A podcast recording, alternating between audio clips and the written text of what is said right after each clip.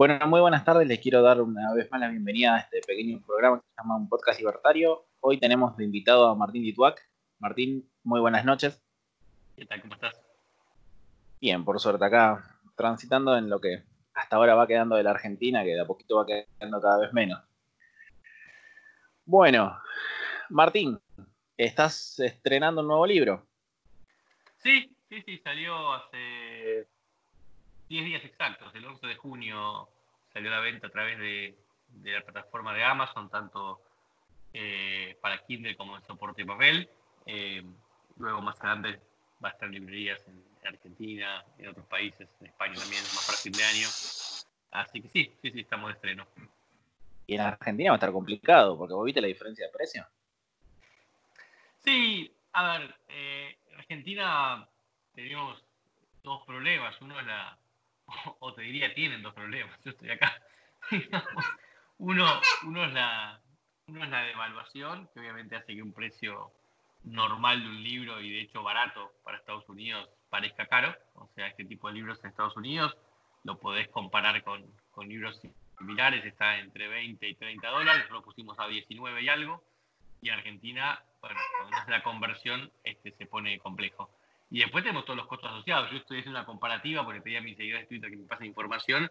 Argentina es el lugar donde sale más caro llevarlo, eh, llevarlo el libro porque hay derechos de importación, hay bueno, diferencia de, cambio y demás. Es mucho más barato mandarlo a España o a Inglaterra o a Honduras este, o a México o a Islas Británicas que, a, Argentina. Pero bueno, por eso justamente en Argentina como el primero va a salir en librerías a través de una editorial local eh, así que lo van a poder comprar de acá, calculo que un mes, un mes y medio en forma local, en Cúspide, en Jenny, sin problema. Eh, y el que está ansioso, que hay muchos por suerte, eh, pueden bajarlo en, formato Kindle, que ahí sí no, no es tan complicado porque nos ahorramos todo el tema del, famoso Civian Handling, que sale tres veces más que el libro, digamos. Sí, eso es lo que estaba viendo por la foto que habías compartido por Twitter. Es prácticamente el valor del libro, de todo lo que es aranceles impositivos. Es más, es más, es más, no lo tengo acá a mano porque, porque no, pero era el libro sale de vuelta a 19 dólares, algo, algo así, y llevado a Argentina es, arriba de 60, o sea, es tres veces el, libro, o sea, que le damos de comer a mucha gente. Lástima que hay gente que come más que nosotros. ¿Qué te hace sentir? A ver, la ansiedad de publicar un libro, la alegría de que encima haya tenido la repercusión que tiene, eh, saber que prácticamente la mitad del valor de tu libro va a parar a, a un desconocido realmente, porque realmente el gasto público no se ve reflejado en la actualidad de lo que debería ser. ¿Qué te hace sentir? que Mira, yo, si querés, soy un caso raro en esto porque a mí, digamos, ni mi primer libro ni mi segundo los publiqué por el tema económico, digamos. O sea, yo lo publico para difundir mis ideas, eh, para difundir conocimientos, para tratar de discutir lugares comunes, cambiar un poco la, la, imagen que tiene la gente de lo que son los paraísos fiscales, la planificación patrimonial y demás y entonces no le veo un, objetivo de dinero atrás. Supongo que si fuera una persona que hace esto por, por dinero y ve que de cada libro que vende gana 3 dólares este, y hay 67 dólares que andan vueltas por otro lado, debe dar algo de bronca. A mí mucho no me importa, me da pena por la gente, digamos. O sea, me, gustaría que alguien en Argentina no tenga que pagar este, lo que tiene que pagar por un simple envío este, de, correo de, papel, digamos, en definitiva. O sea, está. Eh, no tiene demasiado sentido. Yo lo veo como algo, como algo ilógico, pero no me preocupa que otra gente se quede con plata. Es parte del. Es parte del, de la realidad, en definitiva. Este, es así. Vos ahora, ahora estás radicado allá en Miami, ¿no? Sí, yo me fui a Argentina hace muchos años, en el año 2002, una situación que diría yo bastante parecida a esta por muchas razones. Em, y estuve primero en las Islas Vírgenes Británicas por cinco años, después estuve por nueve años en, en Uruguay, en Montevideo, y ahora estoy hace cinco en Miami. Aunque claramente los Estados Unidos no tienen la misma cantidad de impuestos que tenemos acá, pero los impuestos que tienen allá los ven reflejados de otra manera, o sea, hay un gasto público, quizá no sé si diría más grande o más chico, porque en relación a la cantidad del producto que tienen ellos es diferente, pero allá la gente está contenta en cierto punto de pagar impuestos, a diferencia, por ejemplo, de acá, que acá claramente yo, creo que, yo creo que acá lo que tenés es una visión compartida de que esto es un mal, un mal necesario, que uno tiene que pagar cierta cantidad de impuestos, la corrupción es mínima y es condenada.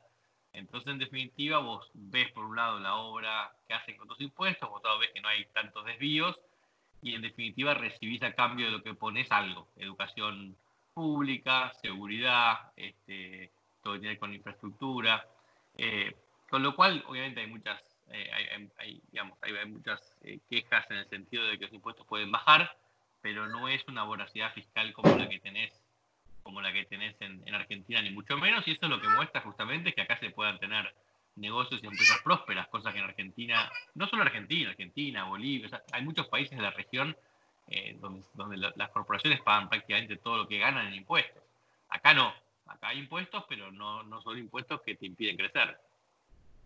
Bueno, el programa pasado estuve conversando con Jonás, Jonás Torrico, ya imagino que, que, lo conocés, que prácticamente de cada 100 dólares tienen que pagar el 106%.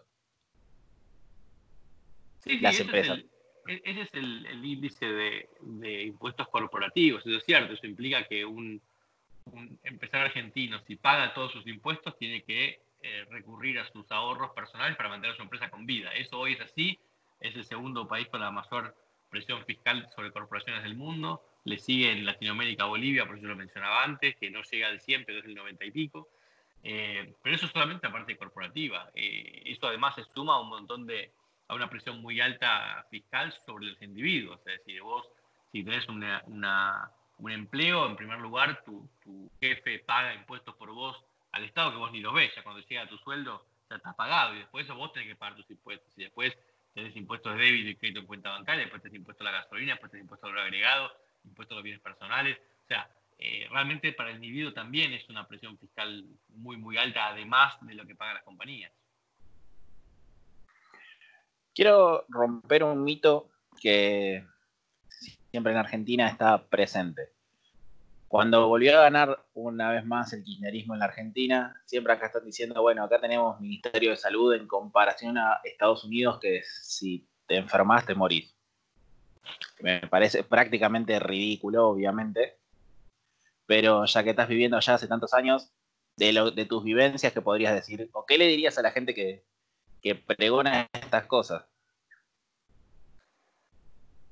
Mira, eh, Estados Unidos desde Argentina nunca se le evalúa por objetividad, siempre hay una animosidad este, imperialista. Eh, antiimperialista, digamos. Entonces, en definitiva, es poco objetivo. La realidad es que la, salud acá es privada, por supuesto, sí, es privada. Eh, y eso se paga. pero no significa que sea imposible de pagar, ni mucho menos. Significa que hay diferentes niveles de salud. Eh, el seguro más barato de salud no es algo prohibitivo para acá, ni muchísimo menos. Este, yo, de hecho, no me acuerdo lo que pagaba en Argentina, pero yo estoy pagando acá por la salud menos de lo que pagaba en Uruguay por una prepaga. Entonces, en definitiva, y con, esa, con, lo que yo pago acá, que es un, seguro, yo tengo un mínimo que yo me hace cargo todos los años, que lo elijo yo cuando contrato la póliza, y después se hace cargo de todo. Con lo cual, yo creo que eso es una exageración. Y de hecho, por ejemplo, todo lo pasado el coronavirus, acá todo es todo gratis. Sí, lo, este, he visto todo. O lo paga el seguro o lo pagan los estados o el gobierno federal, con lo cual nadie se va a morir de coronavirus por no tener plata para una prueba o lo que sea. Con lo cual, y por otro lado, lo que tenés acá también es eh, financiamiento. Es decir, a vos es más importante acá tener seguro social y un crédito, un crédito, digamos, un credit score para tener un préstamo que tener la plata. Este, y posiblemente si no tenés plata en algún momento, pero tenés un buen credit score, que significa que toda tu vida fuiste pagando lo que debías, entonces el hospital mismo te va a dar un plan de financiamiento.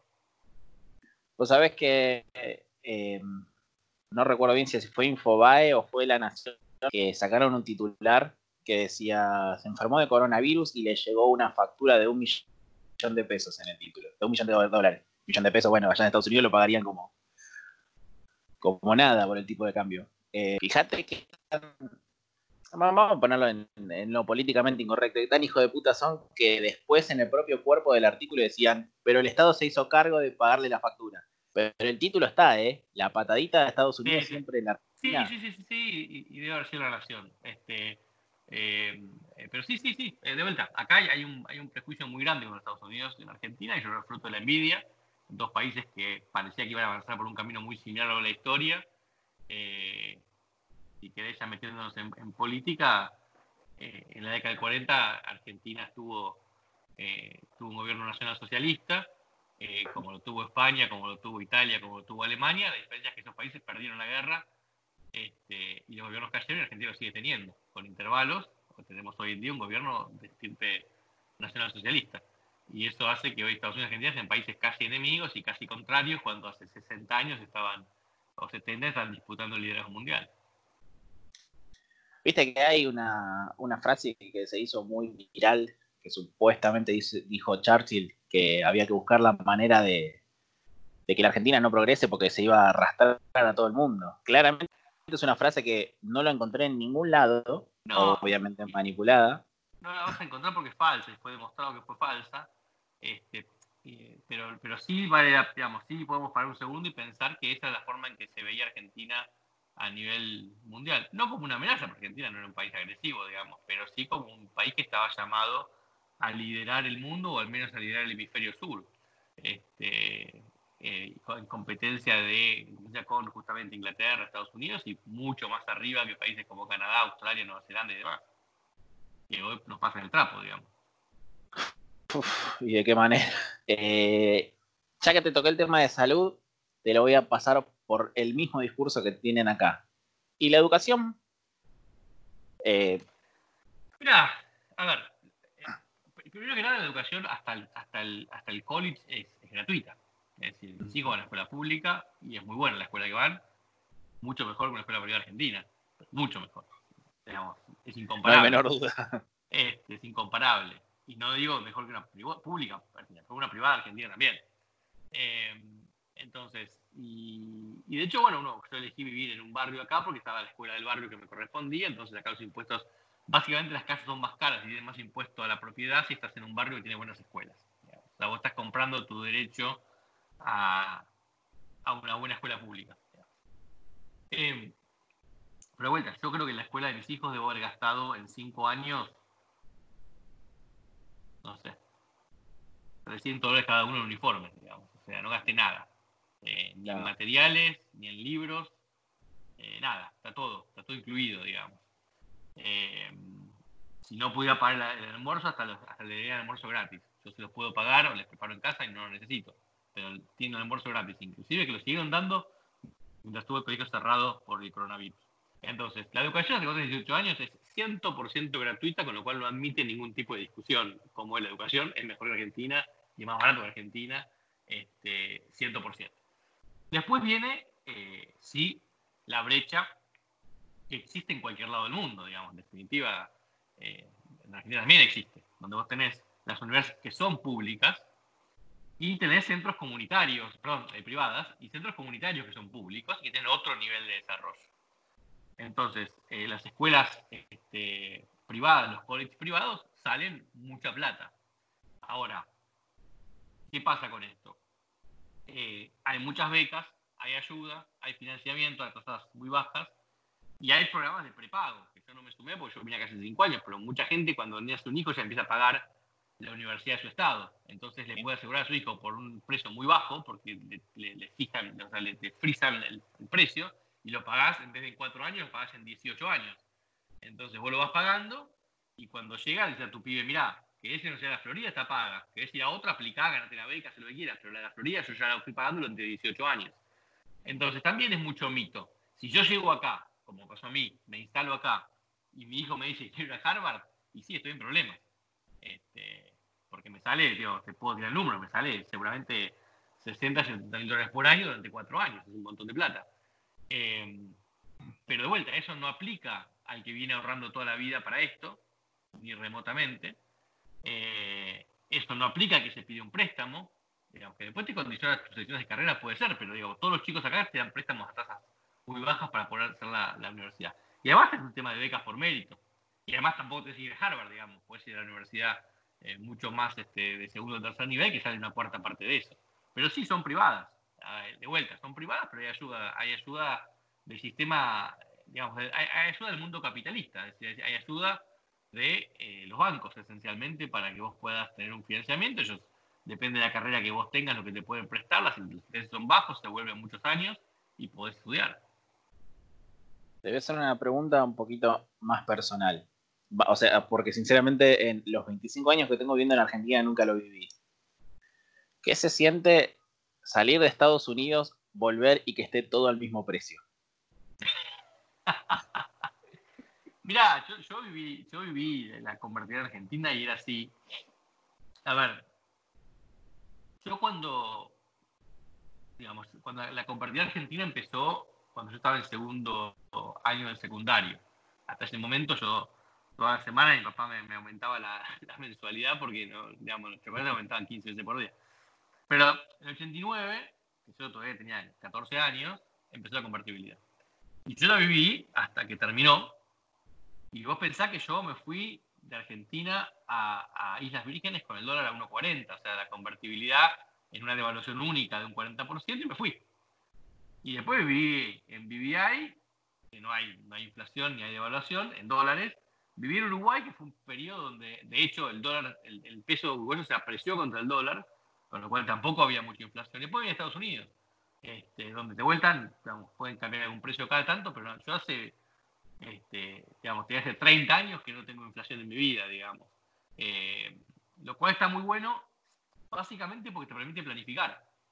O sea, podés ahorrar, podés este, pensar cuánto vas a invertir en tu negocio el año que viene, cómo va a ser tu plan de, marketing y demás, cosa que en una empresa argentina yo creo que de vuelta las, inversiones no llegan más por esto que por otra cosa, es imposible planificar. ¿Cómo vas a entrar a un mercado y, atacarlo si no sabes ya cuánto va a estar el precio de tu producto el año que viene? Mira, yo hace un mes nos pusimos a debatir esto con mi novia. Eh, nuestra generación, en promedio de los chicos entre 20 y 30 años, en Argentina somos la generación que no tenemos la posibilidad de comprarnos un terrenito. Simplemente no podemos. No, no hay margen para nada. Por más de que trabajes, hagas lo que quieras, realmente no, no podés. Eh, y realmente es una situación bastante crítica para nosotros porque no, la frustración que arrastramos nuestra generación es, prácticamente destructiva de toda nuestra autoestima y lo primero que buscamos hoy por hoy, la gran mayoría, es irnos. Porque sinceramente en Argentina no, no tenés manera de nada. Y respecto a lo que vos me planteas de la planificación y lo que te preguntaba de los impuestos, quiero volver a hacerte la pregunta que te hice el otro día en el live de, de Jonás gran parte del éxito de Estados Unidos es la, aparte de que los impuestos no son tan extorsivos como son en Argentina, es muy importante el hecho de que las instituciones son fuertes y confiables. Sí, a Estados Unidos es un país raro, eh, es un país que vive sobre la base, yo siempre lo digo y no me voy a cansar de repetirlo porque fue un gran descubrimiento para mí entonces es un país que funciona sobre la base de optimismo y deuda. Eh, mientras la gente piense que todo va a ir bien y los bancos presten plata, sea del gobierno o de ellos la plata, no importa, el país funciona. Eh, yo te cuento si querés, digamos, a, nivel personal, si querés, yo este, en plena pandemia me compré una casa eh, para mudarme, porque, digamos, aún sin saber para dónde iban las cosas, era razonable y ya cuál fue la tasa hipotecaria que me dieron, por, supuesto la compré con crédito, ya cuál fue la tasa que me dieron en plena pandemia a una persona que llegó hace 5 años al país. ¿Cuándo? 3.5% fija en dólares por 30 años. Eh, entonces, acá no importa si vos tenés la plata para comprar la casa. El crédito en general lo vas a obtener, porque así vive Estados Unidos. Y cuando aparece una crisis, eh, la gente se, pone nerviosa, pero los seis meses está creciendo de vuelta. Pasó con todas las crisis que hubo y, está pasando ahora también con el tema de la, pandemia. ¿Sabes qué? Voy a googlear en este momento cuánta es la tasa de interés en Argentina. Porque tasa de interés al 12, bueno, eh, recién el, último dato que me está tirando Google, que es el de 12 de agosto de 2019, era de 74,78%. Sí, no puedes planear nada. No, aparte. No, no, realmente. Por, eso te digo, el tema acá es, organizarse, más que nada, Y yo entiendo tu frustración, porque, digamos, eh, es una razón por la cual yo me fui eh, de Argentina en el 2002. O sea, realmente romperte el culo todo el día, laburar como un negro y no conseguir este, comprarte una casita este, o, el auto que te gusta o, una casita y una casita de fin de semana, ¿por qué no? Digamos, si estás laburando. no, claramente.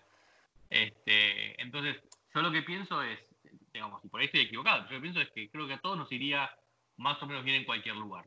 Y que uno tiene que elegir, eh, o sea, más o menos igual en cualquier lugar, sí, algunos más, algunos mejor, otros peor, pero más o menos en cualquier lugar vas a rendir lo mismo, digamos. Eh, entonces, ¿por qué no ir a un lugar donde tu esfuerzo tenga un mejor resultado el día de mañana? O sea, ¿para qué romperte el culo en un país donde después de 40 años no llegás a tener algo propio o llegás a una edad muy, muy, muy, avanzada? Eh, no le puedes dejar algo a tus hijos o no le puedes dar la mejor educación, la mejor salud. Nada, es, este, es para pensarlo y es para, para, analizarlo, no todo el mundo se puede ir y todo, pero yo, yo coincido contigo, yo creo que uno tiene derecho a vivir en un país más razonable. Y Argentina se ha transformado en un país que no es razonable. Yo creo que sí, pero te lo voy a preguntar a vos también. ¿Estamos rumbo a Venezuela? Sí, no hay duda. yo creo que Argentina, Argentina, Venezuela, México, Nicaragua, Bolivia, España, estamos todos en la misma ruta con diferentes grados de avance. Se puede salir de la ruta. Por ahí podemos hacer una bajada de la autopista e irnos para otro lado. Como de hecho bajamos, si querés, con Macri, y este pelotudo no hizo lo que tenía que hacer y volvimos a subir. Porque estábamos ah, en la ruta antes a Venezuela. Este, estábamos en la ruta, la dejamos y ahora volvemos a subir de vuelta esta ruta que, tanto miedo nos da a todos. Eh, pero sí, sí, yo creo que sí, que definitivamente estamos en el camino a Venezuela. Es increíble que me ha, tocado debatir con gente muy de izquierda que le teme a Venezuela como tal, pero va y vota Alberto. Entonces, realmente yo creo que los argentinos están prácticamente en un Estocolmo constante. Sí, yo, creo que Argentina tiene eh, el, éxito de lo, de fin del siglo anterior, o sea, fines de los, de 1800, y, el éxito de los primeros años de la década del siglo pasado, sobre las décadas del siglo pasado, por ahí hasta 1920, 30, si querés, era tanta la diferencia argentina con el resto de, Latinoamérica que nosotros todavía nos seguimos creyendo que estamos arriba.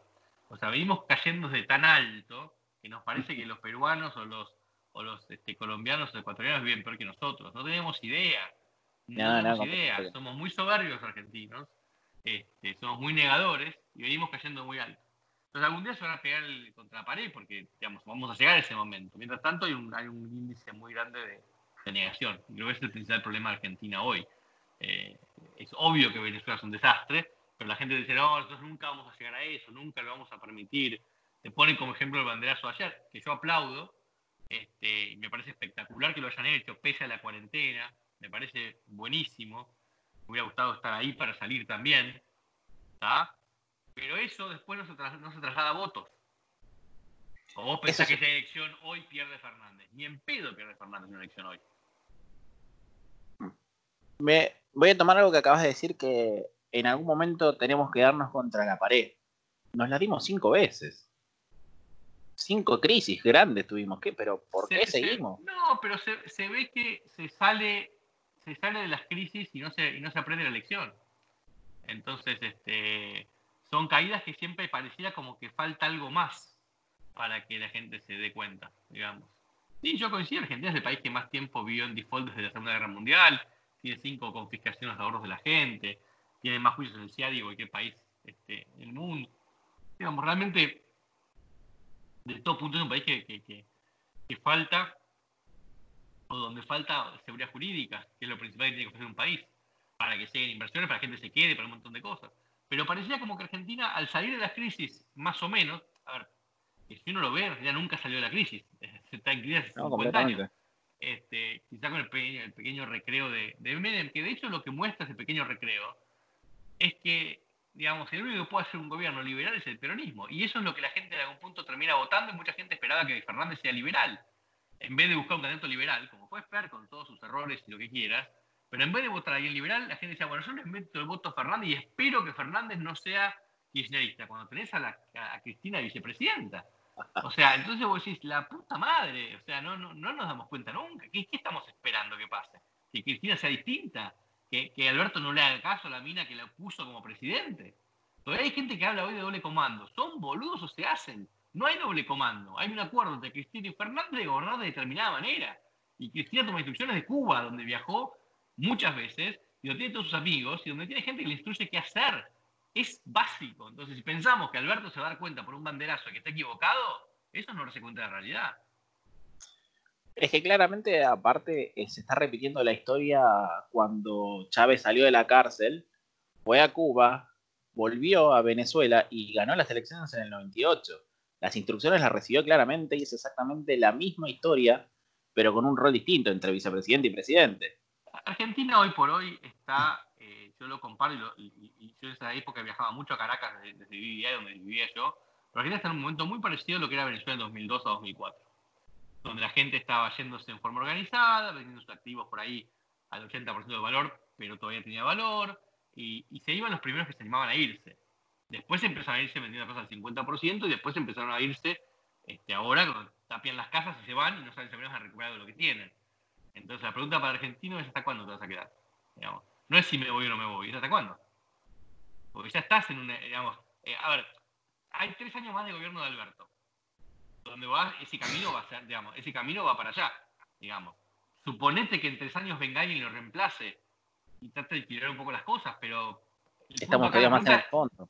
Pero aparte la pregunta es, ¿y para qué te vas a quedar viendo eso en Argentina? Cruzate el chaco, andate a Uruguay, andate a México, andate a España, esperar en otro lugar. Y si realmente pasa eso, volvés. ¿Qué problema hay?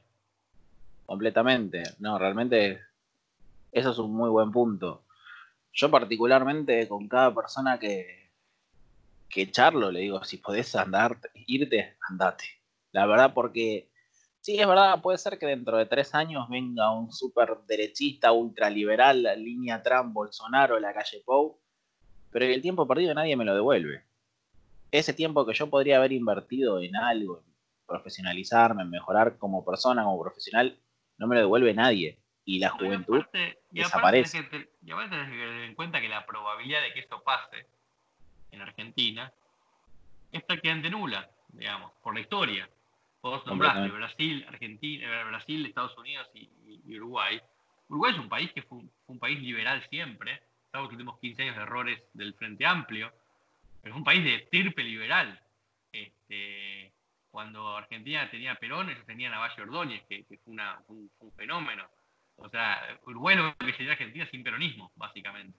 Eh, Estados Unidos es un país democrático entre el Partido Republicano y el Demócrata y tiene un marco un marco legal del cual nos aleja mucho, ¿no? nos, da miedo los demócratas como están porque justamente se está alejando de lo que, de lo que siempre fueron, que era así, gente más tirada hacia la izquierda, pero, digamos, muy a la derecha de Cambiemos, digamos, por ponerlo de alguna manera. Sí, y, completamente. Y, Brasil es un país que siempre se fijó en sí mismo, nunca miró para alrededor, tuvo presidentes muy buenos como Cardoso y demás.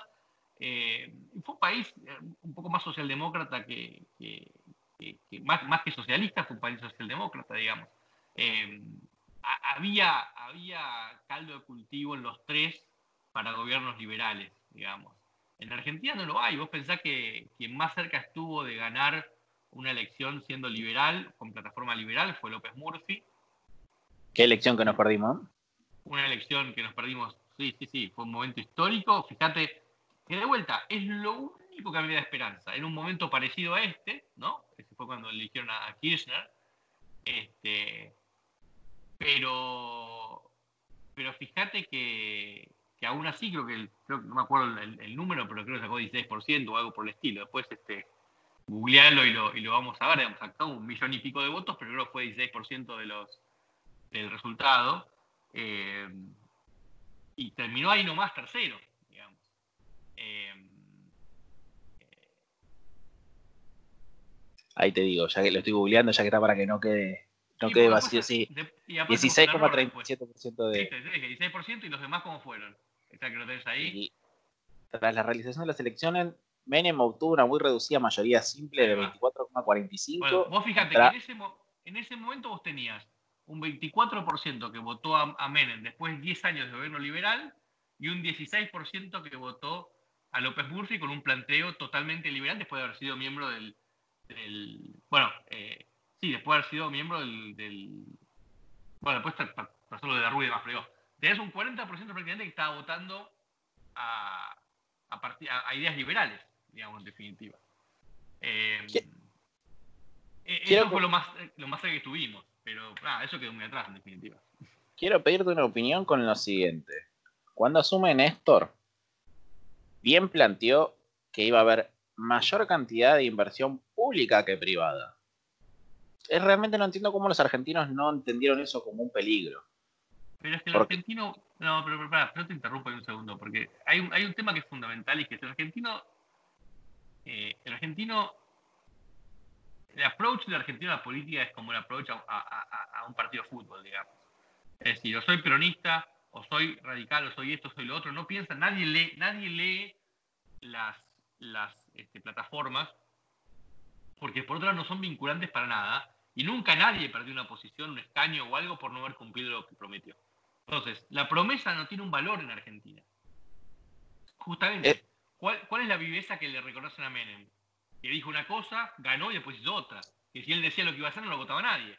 Esto lo dijo, lo dijo él, lo dijo como toda la gente estaba con él. Entonces, no hay valor. No hay valor. ¿Yo qué voto? Y bueno, yo voto peronismo y después que se, acomoden los melones en el canasto, digamos. Esto siempre lo, conversamos con, con Eliana, con Eliana Cielaba. Sí. Que el día que el liberalismo realmente quiera entrar en una elección y ganar, tiene que entrar con la foto de Vita y Perón en el brazo. Punto. Después, eh, hacemos lo que podemos. Pero es que otra opción no hay, lamentablemente es, como los hijos. Eh, fíjate que cuando volvió a ganar Fernández en el 2019, la gente que lo votó decía, volvimos, te quedaste afuera, gorila. No es un partido de fútbol, hermano, por favor, te pido un poquito de inteligencia, no, no te estoy pidiendo mucho. Bueno, no, no podés pedir inteligencia en un votante de terrorismo, digamos. Este, eh, yo siempre digo, acá deberíamos calificar el voto por, por pero no por plata, digamos, como era en su momento, sino por conocimiento. Tendría que haber una, una computadora en la puerta que te pregunta qué, vas a votar, qué vas a elegir, porque yo creo que la gente no sabe ni qué está votando. Entonces, no sabés qué vas a votar, no votes. Punto. Miguel Bogiano planteó algo que en su momento lo criticaron mucho, pero no me pareció realmente algo tan irracional. El que recibe un plan social no vota. Sí, yo lo dije antes que él, en su momento me tuve que cerrar la cuenta de Twitter dos semanas, más o menos.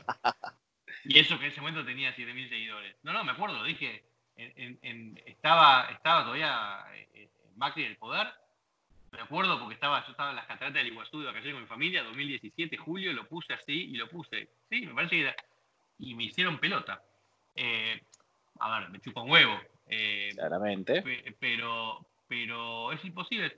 A ver, y, después me decían, no, pero que entonces que los que tienen un contrato yo tampoco. Me parece, dije, buenísimo, tampoco. Pues el tema acá es el conflicto de interés. Vos no puedes después y parte. Este, de, hecho, de hecho, el empleado público tampoco debería votar. O sea, todo el que recibe algo del Estado, sea contratista, sea empleado público, sea planero, no debería votar, porque tiene un interés en que se mantenga el status quo. Tampoco deberían votar los jueces, más aún, ni los políticos deberían votar. Eso estoy completamente de acuerdo y creo que realmente sería un cambio radical. Pero es el propio progresismo que se queja o que siente que esto es no tener conciencia de clase, ya realmente no sé de qué manera lo quieren llamar, que también instauró, y ya que está te voy a abrir el tema del Black Lives Matter. ¿Cómo se está llevando eso allá? Porque realmente acá están hinchando los huevos y ni siquiera saben qué hacía el tipo, salieron que tenía denuncias penales. A ver, es, muy difícil opinar sobre esto cuando uno es blanco. Eh, yo viví muchos años en el Caribe, voy muy seguido del Caribe, la inmensa mayoría de gente de color. Tengo muchos amigos eh, de color, te diría que amigos tengo más de color que blancos. Eh, y me siento mucho más cercano a ellos. Y entiendo que hay gente que toda su vida tiene que, digamos, tiene que combatir el racismo todo el tiempo. Tienen, miedo que la policía lo lleve, tienen combatir los prejuicios de todo tipo, en la educación, en la salud, en el día a día, cuando buscan trabajo y demás. Y eso está mal. Claramente. Eh, y Estados Unidos es un país que, si bien resolvió cuestiones muy graves eh, de racismo, se quedó un poquitito a mitad de camino. Dijo, bueno, hasta acá estamos bien, listo, ya está, dejemos el tema del racismo y sigamos avanzando el resto de las cosas.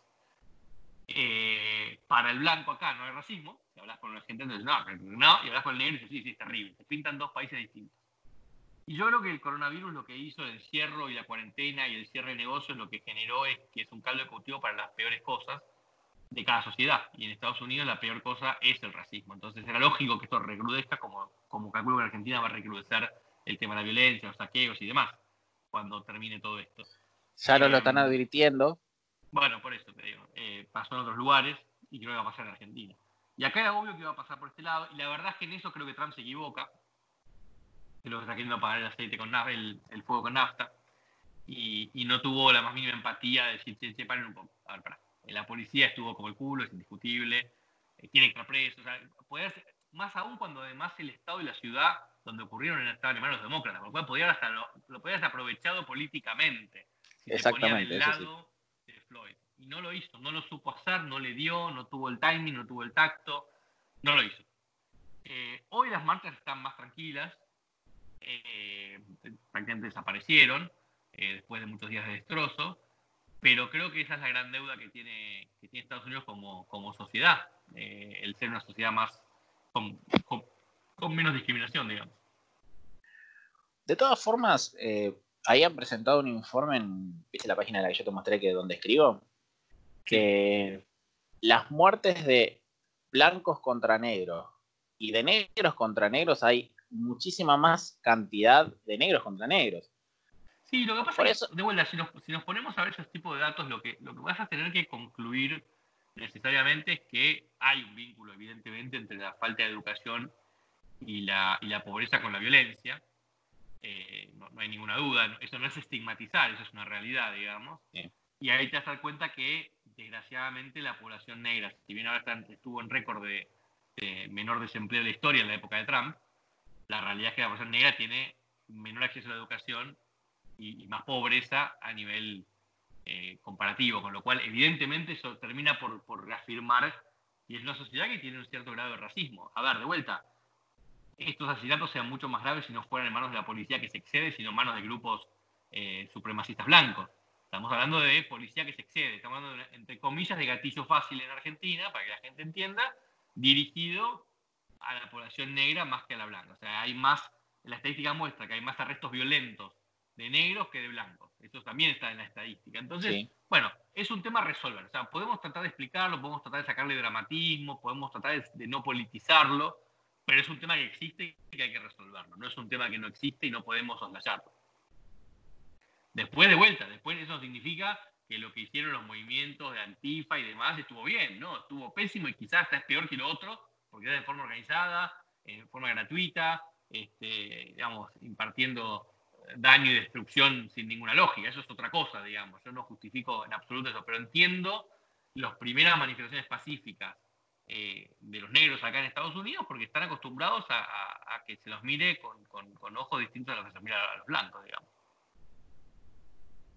Igual, eh, lo del tema de, los grupos antifa y la destrucción de la propiedad privada lo noto muy parecido a lo que hacen a veces las feministas radicales acá en Argentina. Eh, y las mujeres muy no paran sí, sí. sí, pero ¿sabes cuál es el problema para mí? Que, a ver, y, la comparación es buena. O sea, una cosa es si vos decís, ¿está bien que haya este, discriminación contra las mujeres? No, no está bien. ¿Está bien que se los negros? No, tampoco está bien. ¿Está bien que haya un movimiento, digamos, feminista de defensa de las mujeres? Sí. ¿Está bien que haya un movimiento de defensa de los negros? Perfecto. Después cuando te vas a la feminazis y te vas a Antifa, ahí es donde ya está mal porque ahí son grupos violentos que usan una excusa, una bandera para, simplemente causar desorden y anarquía, digamos, sea este, cagar en la catedral o sea romper negocios en la Quinta Avenida, y los dos tendrían que estar presos, digamos, pero no por, el, no por las banderas que, que enarbolan, sino por sus acciones, en definitiva. ¿Libre portación de armas? Sí, ¿no? Sí, 100%. A ver, yo no las tengo ni las voy a tener porque no, por suerte en un lugar seguro, no soy apasionado a las armas, creo que es más un riesgo para el que no las sabe manejar que otra cosa. Eh, me siento cuidado acá donde vivo, no tengo ningún tipo de necesidad de tener un arma. Pero las sociedades más libres son las que permiten la tenencia de armas, digamos. ¿Y por qué prohibirlas? yo no encuentro, no encuentro una razón y ahí va mi argumento, no encuentro una razón para no. Entonces, pues, si no hay razón para no, entonces sí, en definitiva. ¿Por qué restringir derechos? Qué lindo realmente decir, en donde estoy viviendo me siento cuidado. Eso es algo que tampoco puedo decir acá. El Estado me cuida. No sé, completamente. Pero tenemos ministerio, ¿eh? Ojo. No, no. Voy a citarte algo que, ya te digo, cuando lo dijo el día de ayer, dijo Ricardo Alfonsín, te lo voy a leer textual. Belgrano, uno de mis próceres favoritos, dijo, la vida no es nada si la libertad no existe. Y tiene razón. Y me parece que no me equivoco si digo que él compartiría la idea de que la social es una amenaza para ella. Sé que le contestaste, te estoy metiendo un poquito de, cizaña para, para que expreses tu subjetividad acá. No, no, a ver, yo creo que Alfonsinito eh, es una de las personas más este, nocivas que existen en la Argentina, porque además, digamos, yo me banco a Cristina que tiene ideología e intereses y quiere lograr algo para su propio beneficio. Alfonsinito ni siquiera. Este, entonces, la verdad es un pobre tipo que vive todavía del, prestigio, entre comillas, de su, de su viejo. Eh, que de hecho no existió hasta que se murió el viejo, no existió por vergüenza del padre, digamos. Era un tipo impresentable, Alfonsín Hijo, digamos. Y obviamente no sabe nada de historia argentina, ni remotamente. No sé si alguna vez leyó algún libro. Pero los procesos argentinos son bastante similares a, a, los, a los padres fundadores de la patria de Estados Unidos. O sea, un tipo como Jefferson o Hamilton no son muy diferentes a un Alverde, a un Belgrano, a un San Martín, en lo ideológico. El propio, el propio Reagan, eh, el otro día se hizo viral un, video en Twitter citando a Juan Bautista Alberdi. Es, así, son gente que venía del mismo lugar, del mismo lugar de ideas, que era básicamente en su momento eh, Francia, este, y las ideas de la Revolución Francesa. Entonces hay mucha consistencia ideológica y son, este, son todas personas que veían un Estado mínimo, veían el Estado como algo de vuelta, como yo te dije al principio, los impuestos es un mal necesario. O sea, tenemos que tener un Estado para eh, ordenar ciertas cosas, como tenemos que tener un semáforo en la calle, como tenemos que tener algún tipo de impuestos, pero básico. Entonces, decir que, que un prócer de estos eh, creía en la, justicia social, en la redistribución, cuando en ese momento se tenían esclavos este, trabajando, es de una ignorancia supina que no me sorprende para nada en un tipo como Alfonsinito, digamos. Voy a citarte algo que, hizo uno de los referentes liberales más conocidos de la Argentina, Milei. ¿Qué, ¿Qué opinás, en simples palabras, de su idea del anarcocapitalismo? A ver, eh, yo por Javi tengo una, una admiración muy grande y un aprecio muy grande. Eh, Son amigos, ¿no? Sí. Sí, sí, sí. A ver, todos conocen al Javier que se saca en los, programas y, grita. Y, ojo, y grita, pero nunca pierde eh, la capacidad de comunicar lo que sabe, digamos, aun cuando está nervioso discutiendo con alguien. Y eso es muy meritorio. Uno en general cuando se enoja ya pierde el centro y, se pone a atacar a las personas. Él no ataca a las personas, nunca. Se podrá gritar, pero no ataca a las personas. Siempre, siempre son las ideas. Entonces es muy meritorio. Pero que, que lo conoce a nivel personal sabe que es un tipo súper dulce, súper buena persona, está ahí para ayudar. Eh, mi segundo libro, el prólogo, de hecho, lo, escribió Javi. Sí, por eso mismo este, justamente lo... Este, pero es un tipo que, en lo privado siempre está para sumar, siempre está para ayudar. Eh, no lo vas a escuchar nunca criticando a otro este, exponente, más allá de sus peleas mediáticas, pero digo, no, lo vas a escuchar en el llamado telefónico este, hablando mal de alguien o, queriendo... Realmente es un, es un, buen tipo, esa faceta no se conoce. Este, creo que si se conociera más hasta sería, hasta sería más, más seguidores. Creo que es un tipo de los pocos que tenemos en el, en el sector liberal que puede convertirte un, un marxista en un votante libertario. Este, creo que eso no tiene prácticamente ninguna otra persona. Hay gente de estirpe liberal que, puede tener argumentos muy sólidos dentro de lo que es el liberalismo, pero no te va a convencer a una persona que sale del que no es liberal, digamos, en definitiva. Creo que es una gran diferencia. Son tipos que vale la pena escuchar junto de vuelta con, con López Murphy y alguno más, son tipos distintos, digamos. O sea, Javi es un distinto. Entonces yo le tengo mucho aprecio y, mucha admiración. Eh, después, en cuanto a sus ideas, eh, yo te diría que yo estoy un toque más eh, dentro de lo que es el liberalismo clásico, aunque tengo una tendencia libertaria muy fuerte en todo lo que tiene que ver con, con libertades sexuales y con ese tipo de cuestiones. lo que pasa es que si sos libertario en Argentina parecía que sos terrorista, entonces bueno, yo en la política soy, soy liberal clásico, eh, creo en un, en un estado, si querés, por ahí un toque más grande del que cree Javi, pero son matices, eh, son matices realmente. Claramente, sí, sí, eso no. Este, yo no, por otro lado, yo opino de lo que sé, y lo que sé es, tiene que ver mucho más con tema de impuestos y de este tipo de cuestiones, más que, no sé, Banco Central y otro tipo de cuestiones que Javier sabe, digamos, muchísimo más que así cualquier persona que, con la que uno pueda intervenir, yo no me animaría ni siquiera a discutir ese tema con él. Eh, pero son matices, yo me siento muy cercano a lo que él pregona y es un tipo que, que, además es buena gente, con lo cual el día que termine metiéndose en política, obviamente yo, yo lo personal lo voy a terminar apoyando sin meterme porque no es lo mío, digamos, tengo muy claro, eh, creo que cada uno tiene que tener claro qué es lo que, qué es lo que quiere hacer, digamos, en definitiva.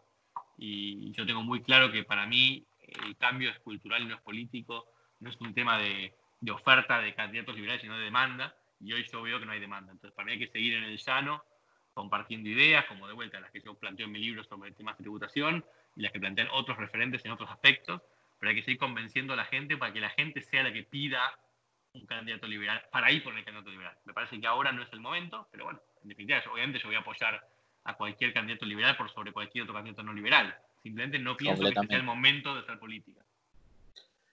Si yo te digo algo que en Argentina odian muchos, decime en pocas palabras, ¿qué le dirías a una persona que odia un paraíso fiscal? Mira, básicamente diría que no piense con prejuicios y que primero entienda qué es un paraíso fiscal.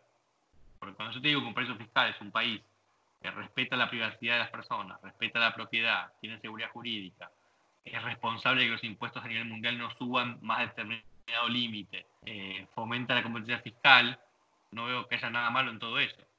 Entonces el problema para mí nunca son los países de baja o nula tributación, sino los países de baja o nula seguridad jurídica. Y vuelvo a decir lo que digo siempre. Si un país quiere competir con el paraíso fiscal, lo único que tiene que hacer es asegurarse que provee seguridad jurídica y bajar impuestos. Y ahí eliminarse el paraíso fiscal de la ecuación. Creo que la gente habla mucho por hablar y no se da cuenta que los paraísos fiscales están a favor de ellos, a favor de que no haya impuestos tan altos en el, mundo.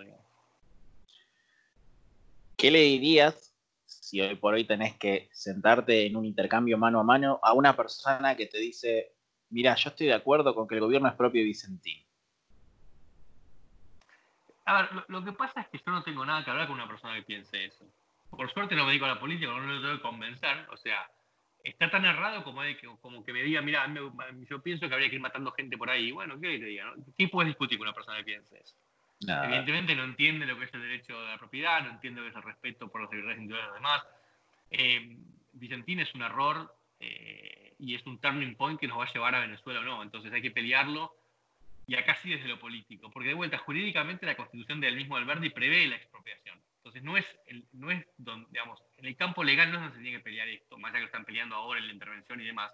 Eh, si no va a haber una, una oposición de diputados muy fuerte a esto, va, a avanzar y vamos a dar un paso muy grande hacia Venezuela. Entonces la pelea tiene que los diputados de la oposición, que hoy por hoy parecía estar durmiendo la siesta. Yo siento que realmente la oposición, y por lo que se vio ayer en el banderazo, en cierto punto se encuentra más en Esper Rosales, Gómez Centurión que en Macri. Porque Macri tuiteó una bandera. Qué lindo, amigo, gracias. Eh, porque... No, yo, yo, a ver, yo creo que Macri como opositor demostró tener aún más tibieza que Macri como presidente, lo cual ya es mucho decir. Eh, me parece que Macri eh, sabe perfectamente que el 41% ese no es de él, lo tiene clarísimo y creo que no quiere exponerse más. Entonces, es un presidente retirado, creo que no es un opositor. En todo caso, miremos a Pato Bullrich, que es dentro del, de Cambiemos la persona más activa que aparece en la oposición. Yo creo que ni, ni, ni Larreta hoy es oposición, ni Vidal hoy es oposición, ni Macri hoy es oposición. Entonces, la primera que aparece es Bullrich, Wolf, Negri, pero de cualquier manera, eh, ellos hoy tienen una. Si hubiera elecciones hoy, yo no saca más del 25% de los votos. después del banderazo, 30, pero ya está. Eh, y lo que vos decís de Rosales, Expert y demás, a ver, eh, yo que Expert, de vuelta, le tengo aprecio, estuve con él en su campaña en algunos, en algunos momentos, lo invité acá a Estados Unidos a una charla para, para clientes nuestros, o sea, lo conozco, estuve con él, creo que se ensució feo, en muchos momentos, terminó mal con mucha gente que lo apoyó. Creo que Rosales en lo personal este, ha sido un mal asesor en eso. Este, creo que se embarró mucho con la política, no a seguir por un camino más pulcro y liberal. Eh, y eso creo que le costó muy caro y le va a costar muy caro. Yo no sé a dónde, no sé cuántos votos más sacaría Expert hoy si se presenta contra, no te digo contra una interna, digo liberal eventual, digo, no digo solo contra Milei, te digo contra muchos otros.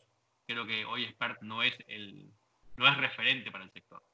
Eh, no, realmente no. está muy abajo de, obviamente, de López Murphy y de, Milei, y yo no sé si no está más abajo también de Chevarne, de Cadorni y de otros más. Yo hoy no lo veo como alguien representativo del sector. Lo de Centurión sí, es, un, es, un, es como Marín Ríos en Uruguay, es una conservadora, ex militar, digamos, está bien. Eh, creo que en un frente de centro derecha obviamente va, a jugar cierto rol, pero tampoco me parece un tipo que se ha involucrado y por otro lado es un tipo que salió del riñón de Cambiemos en algún punto también. Entonces creo que ahora, hoy por hoy, yo lo que, lo que tuiteé ayer después de la marcha, está claro que, que, la oposición hoy por hoy es la gente, no hay partidos políticos.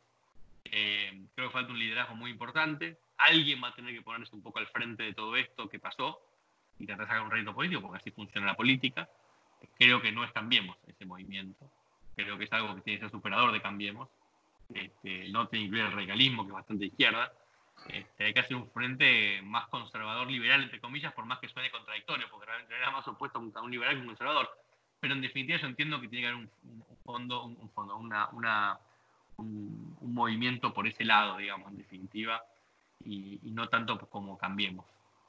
En cierto punto yo creo que es verdad que la oposición hoy por hoy es claramente la gente, que Cambiemos no tiene pues ya prácticamente desde la parte que ya me dedico yo, no tiene identidad, no tiene algo que la gente se sienta representado, salvo un grupo más minoritario. Pero lo que realmente el liberalismo necesita mejorar urgentemente es la comunicación. No tienen ni idea de cómo llegarle a un pibe que vive pobre en la matanza. Y es el mayor beneficio le... El único que llega ahí es Javier. Completamente. Es el único. Te quiero eh, preguntar esto como abogado. Si yo te digo que Alberto Fernández sobre Vicentín dijo, si el juez nos dice que no, no queda otro camino que expropiar. Tu opinión como abogado. Mira, yo creo que estar muy cuidadoso con lo que uno dice, sobre todo cuando, está de alguna manera un rol de, comunicador.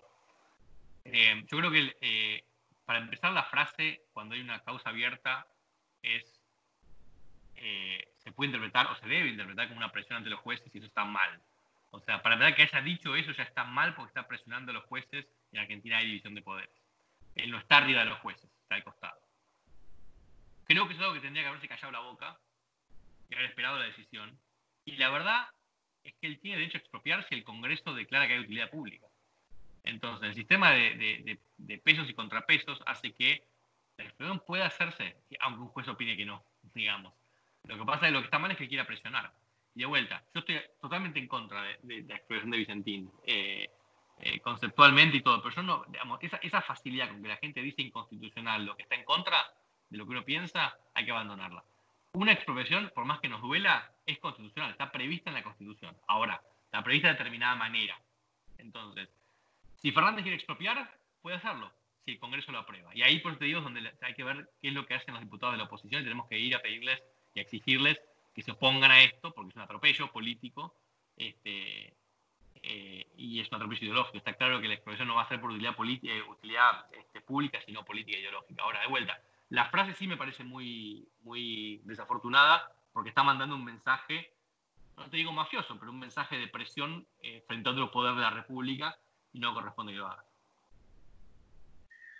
Realmente lo del tema de la expropiación se está poniendo bastante delicado, sobre todo en los medios y sobre todo que lamentablemente estoy notando mucho apoyo para la decisión esta. Eh, realmente, pero ya inclusive desde antes de la posibilidad de, que Fernández esté como candidato en las pasos, ya la gente pedía a gritos que expropien al sector agropecuario. Sí, sí, Realmente... está claro que lo peor que puede hoy en Argentina es Campos es lo que más riesgoso y más enemigo te hace. Esto quiero, a ver, ¿qué te parece? Se hizo viral hace poquito, eh, hace poquito ayer, que tiraron una estatua de Churchill en Alemania para levantar una de Lenin. ¿Qué le dirías a la gente que es probablemente gente de mi edad que entró en el, en el cuentito de la justicia social y. No, pero es, eso, es lo mismo que te decía Alfonsinito. Hay que estudiar, chicos, hay que estudiar, hay que estudiar. O sea, Alfonsinito no es de tu edad, pero tiene corriente de un niño, este, más joven que vos.